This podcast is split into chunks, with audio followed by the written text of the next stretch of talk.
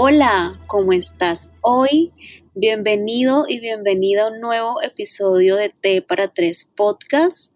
Qué emoción que nos estés escuchando. Hoy es un episodio muy, muy, muy importante y ya en unos cuantos minutos vas a saber por qué, pero por lo pronto me siento muy feliz de que estés acá con nosotros. Yo estoy aquí con mi tacita de té.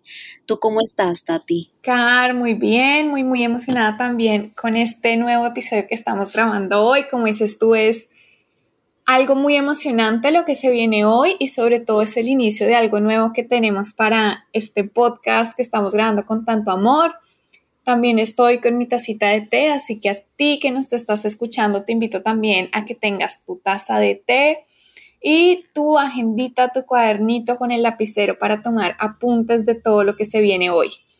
Así que bueno, cuéntanos, Carlos, si quieres tú, esto está tan emocionante hoy. claro que sí, es un episodio muy emocionante porque es algo nuevo para ti, para tres. Hoy tenemos nuestro primer invitado de T para tres. Es muy, muy emocionante porque es como si arrancáramos con algo que soñábamos también. Inicialmente, cuando le dimos vida a este podcast, soñábamos con que llegara este momento y por fin llegó y por fin está aquí y te doy la bienvenida, Dani, con todo el amor del mundo y les cuento brevemente antes de que, de que nuestro primer invitado se presente. A ver, ¿quién es nuestro primer invitado? Daniel Morales es contador, tiene una larga experiencia en el mundo financiero, está conectado también mucho con, con su ser y, ha hecho un trabajo muy bonito también espiritualmente, se podría decir. Ahora Dani no lo confirma. Entonces, hoy vamos a hablar justo de la relación que tenemos con el dinero y por eso es tan importante que Dani esté acá. Aparte de ser uno de mis mejores amigos, también es una persona que yo admiro mucho profesionalmente y qué maravilla que sea nuestro primer invitado. Así que Dani, bienvenido. Dani, bienvenido. Hola, Caro, hola, Tati. Muchas gracias por tenerme aquí y bueno, gracias también a todos los oyentes que están escuchando en el día de hoy. Me siento súper honrado de estar aquí con ustedes. Bueno, ya Carmen hizo semejante presentación. Yo creo que no falta absolutamente nada.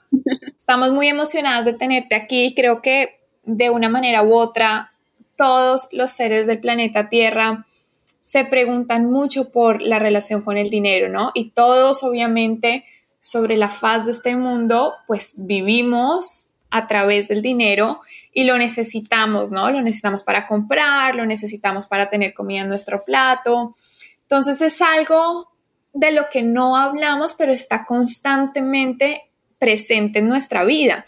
Y qué lindo poder empezar a hablarlo contigo y que tú nos cuentes un poco desde tu experiencia ¿Cómo ves tú la relación con el dinero? Y bueno, sobre todo, ¿cómo podemos relacionarnos desde un mejor lugar? Sí, eh, bueno, tú lo dices, el dinero es un, es un factor súper importante en nuestra vida que pues también hace parte del, del sistema en el que estamos.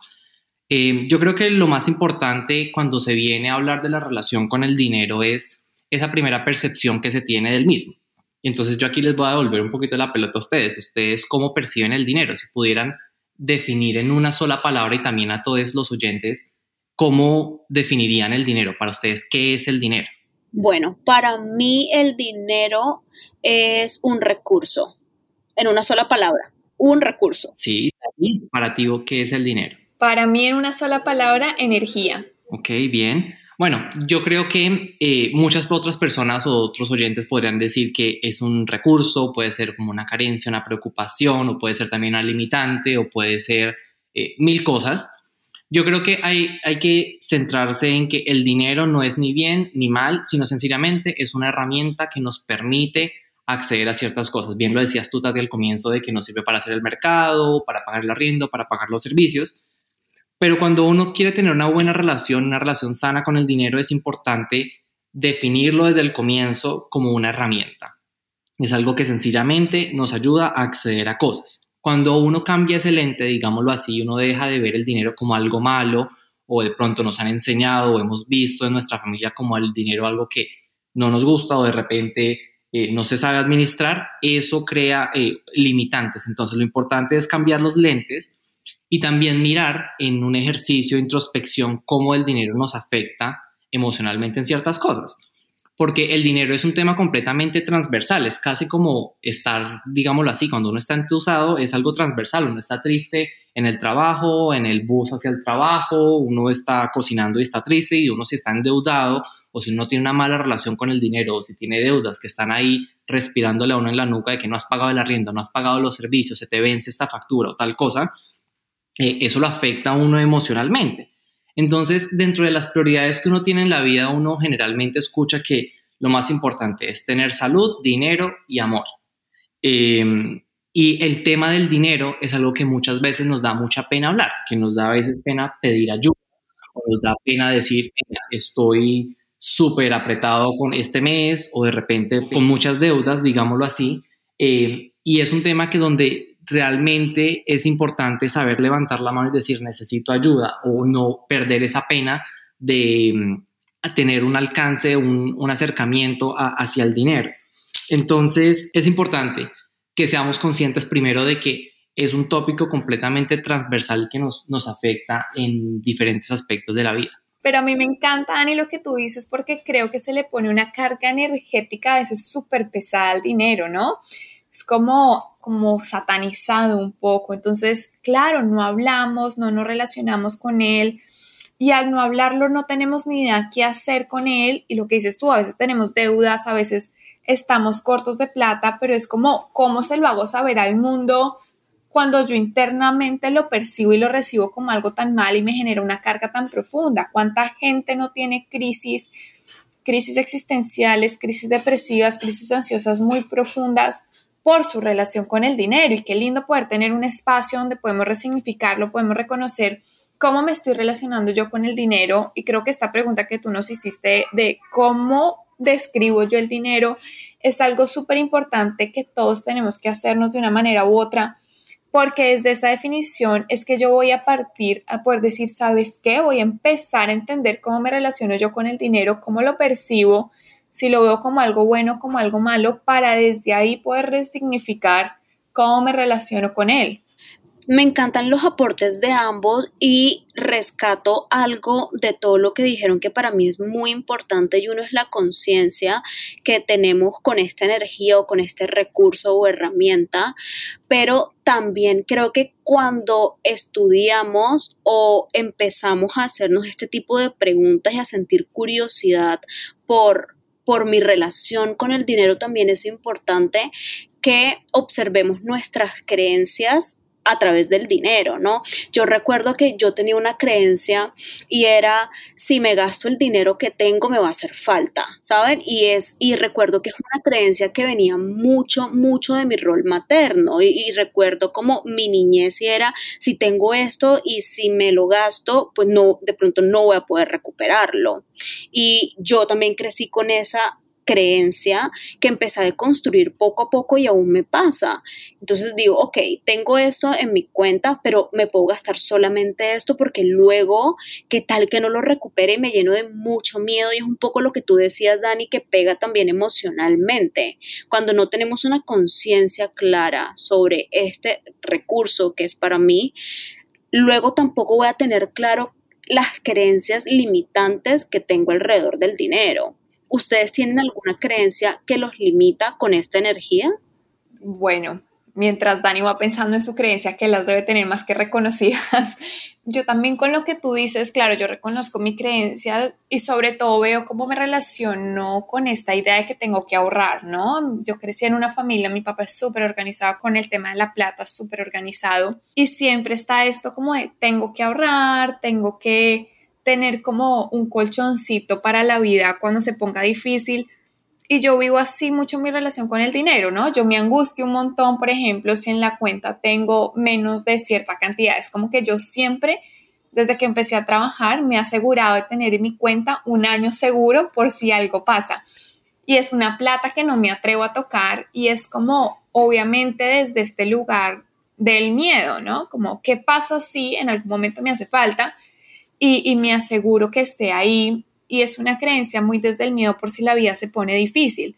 Y con esto que tú decías, Car, yo quiero resaltar un poquito lo que les decía ahorita cuando estábamos nosotros hablando antes de iniciar a grabar y es, yo siento y estoy convencida también que mucha información que recibimos del dinero y la relación que yo tengo con él viene de cómo lo vivimos en nuestra familia, nuestro sistema familiar, siembra nuestro sistema de creencia y siembra cómo me relaciono yo con el dinero. Seguramente yo no ahorraría tanto y no tendría como esta perspectiva del dinero si no lo hubiera visto, ¿no? Lo mismo tú, si no lo hubieras visto, si no lo hubieras aprendido, no tendrías esa relación. Y así nos pasa a todos, entonces reevaluar nuestras creencias también es reevaluar nuestro sistema familiar y qué aprendimos de él y lo tomamos como nuestro para poder decir, ¿sabes qué? No lo quiero mío y quiero relacionarme desde un lugar distinto o sí lo quiero mío, pero lo quiero mucho más sano. No sé, Dani, ¿tú cómo lo ves desde tu perspectiva financiera? No, vos me hiciste recordar de una cosa que yo aprendí cuando estaba viviendo en Argentina. Yo creo que para tú vos tener una buena relación con el dinero, es importante que tú digas, ya está, el pasado ya está, ya fue, y empezar a resignificar las cosas desde el momento en el que estamos, que es cuando ya vos decides hacer un cambio, cambiar el chip, cambiar el mindset y decir, ok, ya tengo que aceptar la realidad con las decisiones económicas que tomé en el pasado.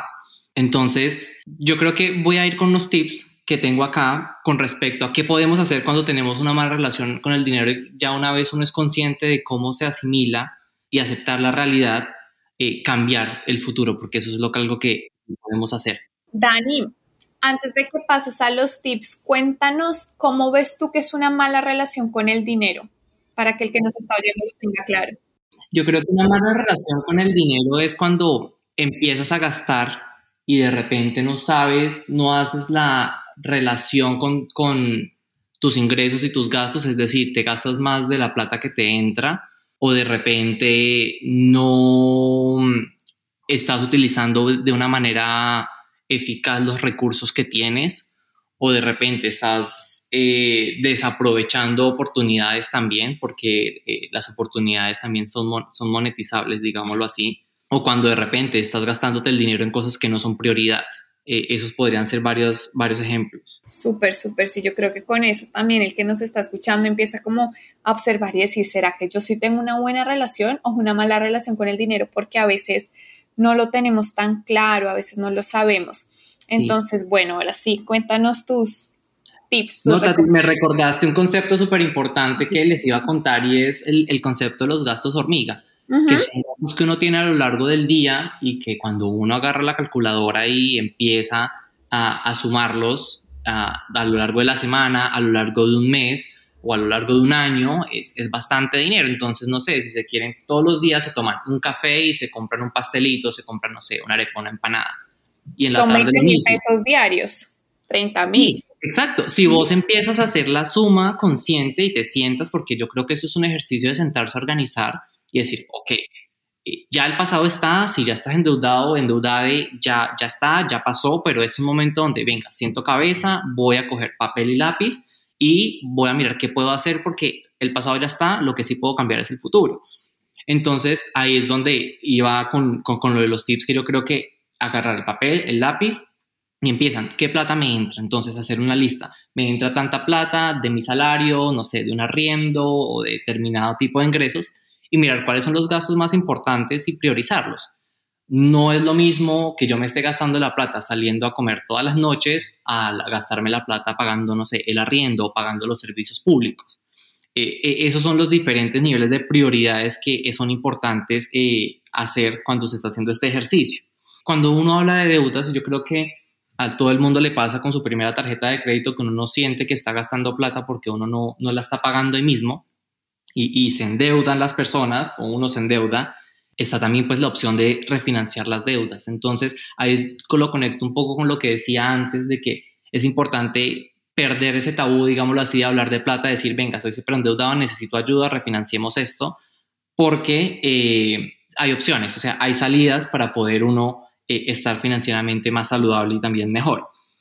También un punto súper importante es ser consciente de las compras que uno está haciendo y yo lo conecto mucho con algo que he aprendido eh, aquí y es que eh, uno tiene que ser muy ecoamigable con sus compras y ser conscientes de que los recursos, la plata, eh, también tiene un impacto ambiental en nuestro planeta. Entonces, si vos estás comprando ropa todos los días, más bien pregúntate, esta camisa me la voy a poner más de 20 veces, más de 30 veces y empezar también a hacer el switch de que no solo es gastar por gastar, sino también los recursos y toda la energía que hay detrás eh, de todas las acciones económicas que hacemos. ¿Ustedes qué opinan? ¿Cuáles creen que son los gastos hormiga que uno puede tener en su día a día? Sabes, a mí me pasó lo del café, o sea, cuando te escuchaba a ti era como... a mí también de verdad, es como, y sobre todo cuando trabajaba en, en, esta, en toda esta onda corporativa, yo recuerdo que empezaba el día con un café de Starbucks sagradamente, todos los días.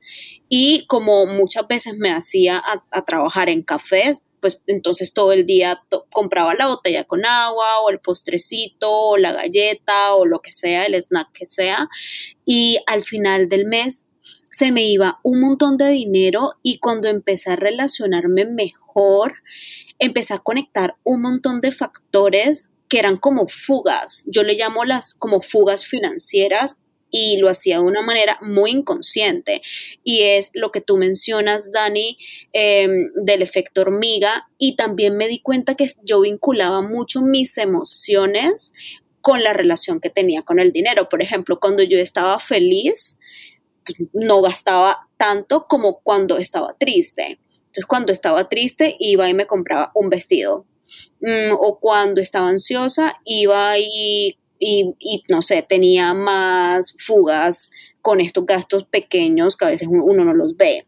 Entonces me sentí profundamente identificada y cuando empecé a entender esta energía y que era una herramienta que es importante en mi vida, empecé a darme cuenta de esto, pero antes creo que no, no lo hubiera percibido. ¿Tú cómo lo has vivido, Tati? Con esto que tú dices, obviamente yo también pienso en, en el café, yo amo el, el té matcha de Starbucks. Y antes lo tenía al lado de mi casa y no podía no ir a comprarlo, era como que lo tenía muy cerca y, y iba casi todos los días. Y ahorita que estoy viviendo en otro lado y no lo tengo cerca, me doy cuenta de cuánta plata me estaba ahorrando, pues me estoy ahorrando ahorita que no puedo ir a comprar el matcha o el chai todos los días, pero también creo que ahorita tenemos que ser muy conscientes, tal cual lo que decía Dani, de qué consumimos, cómo consumimos, y ahí es donde está súper importante la conciencia porque vivimos en una sociedad que nos consume todo el tiempo de publicidad. Entonces yo pensaba, por ejemplo, a inicio de la pandemia, claro, yo empecé a comprar un montón de cosas que me salían en Instagram que la tacita de té, que la camiseta para mi hijo, que, qué sé yo, los lapiceros, cosas sencillas, pero que a la larga obviamente suman un montón de plata. Y ahí recordé una frase que yo me decía hace muchos años cuando me metí en toda esta onda espiritual, que le habla uno del dinero, obviamente desde otro lugar, eso es otra historia, pero yo en ese momento aprendí algo que a mí me quedó grabado y es, ¿lo quiero o lo necesito? ¿no? Y es una manera que a mí me ha servido mucho para ver si gasto de más, ¿no? Como que estoy gastando porque realmente lo necesito o porque quiero. Y claro, está buenísimo de vez en cuando comprarse algo que tú quieres, pero que no sea esta constante de estar derrochando el dinero, porque después miramos atrás y es como, estoy hasta el cuello, estoy endeudado o sin un peso y es porque me dediqué a comprar cosas que tal vez no eran tan necesarias.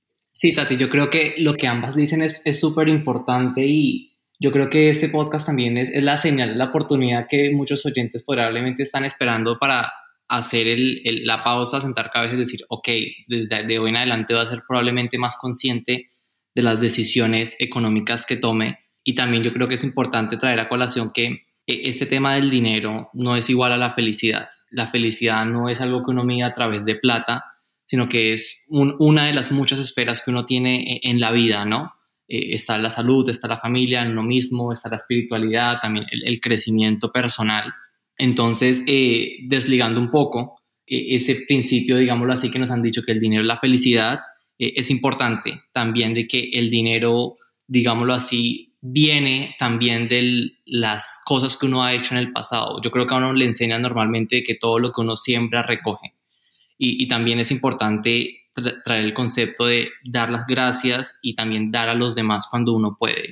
Eso no, necesita que uno monte una ONG o se ponga uno a hacer la super campaña, sino con, cosas pequeñas. No sé si tú has escuchado el, o, el concepto de Hoponopono, que es una técnica en Hawái de, donde uno agradece eh, y conecta, digámoslo así, con este karma de estar sembrando algo bueno que probablemente va a regresar en el futuro también. Sí, me encanta, me encanta. Yo no, pero me encanta. Sí, ese yo creo que puede ser uno de los recursos que si alguno de los oyentes quiere escuchar en el futuro eh, o leer, en realidad es un libro, Hoponopono, eh, que es una técnica en Hawái em, de sanación súper, súper linda, súper interesante.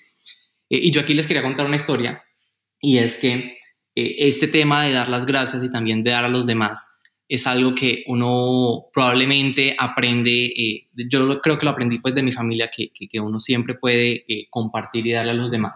Y recuerdo cuando yo estaba estudiando, estudiando en Bogotá, yo pues obviamente con mi presupuesto de estudiante, yo siempre cargaba dentro de mi maleta estas galletitas wafer, las más baratas, ¿eh?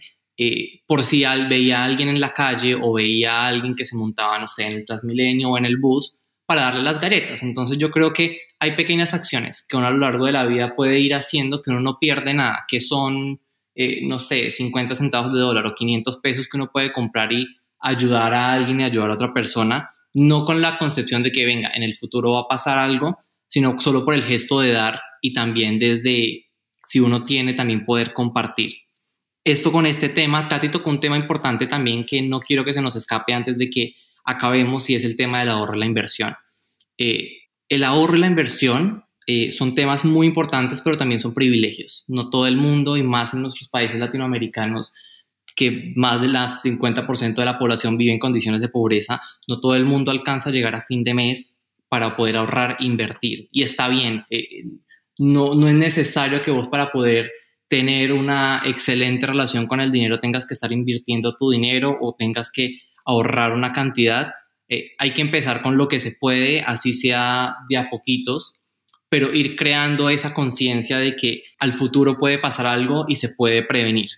Si de repente no, no, alcanza o hay que mirar también pues otras, otras opciones de ingreso, pero el tema del ahorro, la inversión, quiero dejarlo súper claro, es, un privilegio que, que, no todo el mundo puede hacerlo y que todo el mundo dice, ay, ahorren invierten, compra criptomonedas o compra Bitcoin, compra cosas así, eh, cuando muchas veces la realidad de las personas no, no, no les permite. Y yo creo que para cerrar, y perdón que estaba hablando un montón, ¿eh? no hay esfuerzo en vano en todo lo que es eh, concerniente a, a, lo que es ahorro, inversión y también en dar. Así sea la, la pequeña cosa que uno pueda ofrecerle a los demás o al mundo, eh, es algo que se, se va a ver reflejado también en el futuro. Dani, a mí eso que dijiste de que no todo el mundo puede ahorrar o todo el mundo puede invertir, me encanta porque es como decir, no necesito tener un montón de plata o ahorrar o invertir para tener una buena relación con el dinero, sino que puedo partir de lo que tengo, ¿no? Puedo partir de, ok, esta es mi plata, ¿no? Como para resumir un poco lo que tú decías, esta es la plata que me entra a mí, estos son los gastos que sí o sí tengo que hacer. Eh, pagar el arriendo, pagar los servicios, el mercado y de ahí ver qué me sobra y saber manejar sabiamente eso que me sobra, sea porque pueda ahorrarlo o porque pueda como pagar tal vez deudas que tenga que pagar. Y es como ser muy consciente del dinero que me entra, cuáles son los gastos que sí o sí tengo que hacer y cómo conscientemente voy a usar la plata que me queda. También con esto de del agradecer cuando yo decía que para mí el dinero es energía, en ese sentido también es que lo veo, es si yo lo estoy, porque yo, al menos así yo lo viví en mi vida, cuando yo estoy sosteniendo todo el dinero para mí, me lo estoy quedando todo para mí y no permito que fluya, se estanca, ¿no? Y no entiendo que esto es como una dinámica que yo doy, tú das de regreso, y ahí es donde está la gratitud, la compasión que el mundo, ¿no? El mundo en todos los sentidos eh, el mundo emocional, el mundo mental, el mundo relacionado al dinero, es mucho más bonito y es mucho más em, fluido cuando nos permitimos dar y al mismo tiempo nos permitimos recibir también.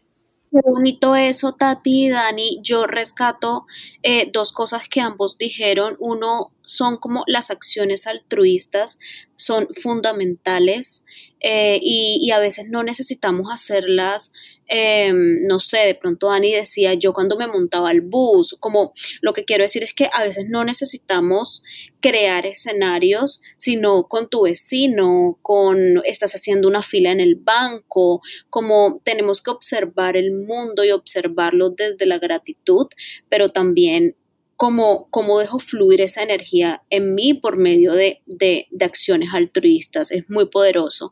Y algo que mencionaste tú, Tati, es la economía circular.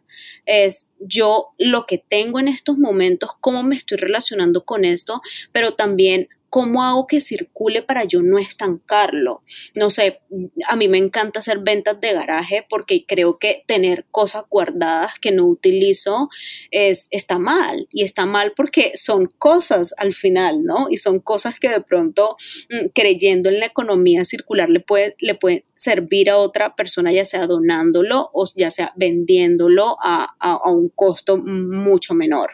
Entonces, mm, hay muchas formas de verlo, hay muchas formas de relacionarnos con el dinero, pero hoy te dejamos eh, varias herramientas para que tu oyente empieces a cuestionártelo y a sentir curiosidad por tu relación con el dinero. Y yo creo que una para sintetizar es cuál es, cuál es la conciencia con la que te relacionas con el dinero, o sea, ¿cómo definirías tú tu relación con el dinero? Dos, ¿qué creencias tienes alrededor del el dinero? Y sobre todo creencias familiares. Y Tati o Dani, ¿me ayudan a sintetizar con las otras ideas? Sí, eh, es muy importante eh, lo que decían al final, dar las gracias y también eh, dejar fluir esa energía de alguna forma, de ser pues conscientes con nuestros gastos y yo quiero dejar un último recurso eh, para los que les dé curiosidad y les gusten las meditaciones. Busquen Google y coloquen Reto 21 días de abundancia Chopra, C-H-O-P-R-A. Eh, es una meditación que yo hice eh, el año pasado, súper bonita, le cambia a uno la percepción con respecto al dinero, las deudas, los ingresos y vale la pena pues que le echen una ojeada. Espectacular. Yo creo que este tema podríamos hablar cantidades, pero bueno, por hoy se nos acabó el tiempo. Dani, mil y mil gracias por estar aquí con nosotras, por compartir tu sabiduría, por abrirnos tu corazón y abrirnos este espacio para entregar esta información tan, tan valiosa. No, gracias a ustedes por invitarme. Un abrazo desde Londres y nos vemos. Ay, así es, Dani. Muchísimas gracias por, por compartir todo lo que sabes y por aceptar estar acá. Es un honor para nosotras. Y nada, muchísimas gracias. Gracias a ti, oyente, por escucharnos y hasta la próxima. Chao, chao. Te mandamos un abrazo.